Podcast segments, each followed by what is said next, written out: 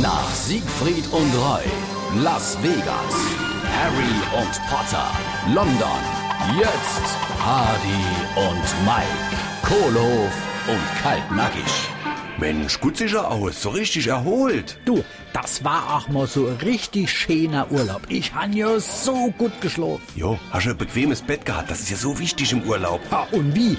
In dem Bett han sogar schon die Tina Turner, der Rod Stewart und, halt dich fest, der Elton John gelegt. Oleg, war da das nicht so eng? Redmann, jetzt mal im Ernst. Das Hotel, du, das war echt toll. Aber sonst kann ich in Rio auch nichts machen, wie im Hotel Hucke.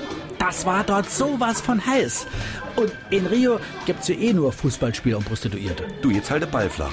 Meine Frau kommt aus Rio. Oh, äh, äh, du, äh, äh, bei, bei, bei welchem Verein spielst du dann? Hardy und Mike, Kohlhof und Kaltnackig. Gibt's auch als SR3 Podcast.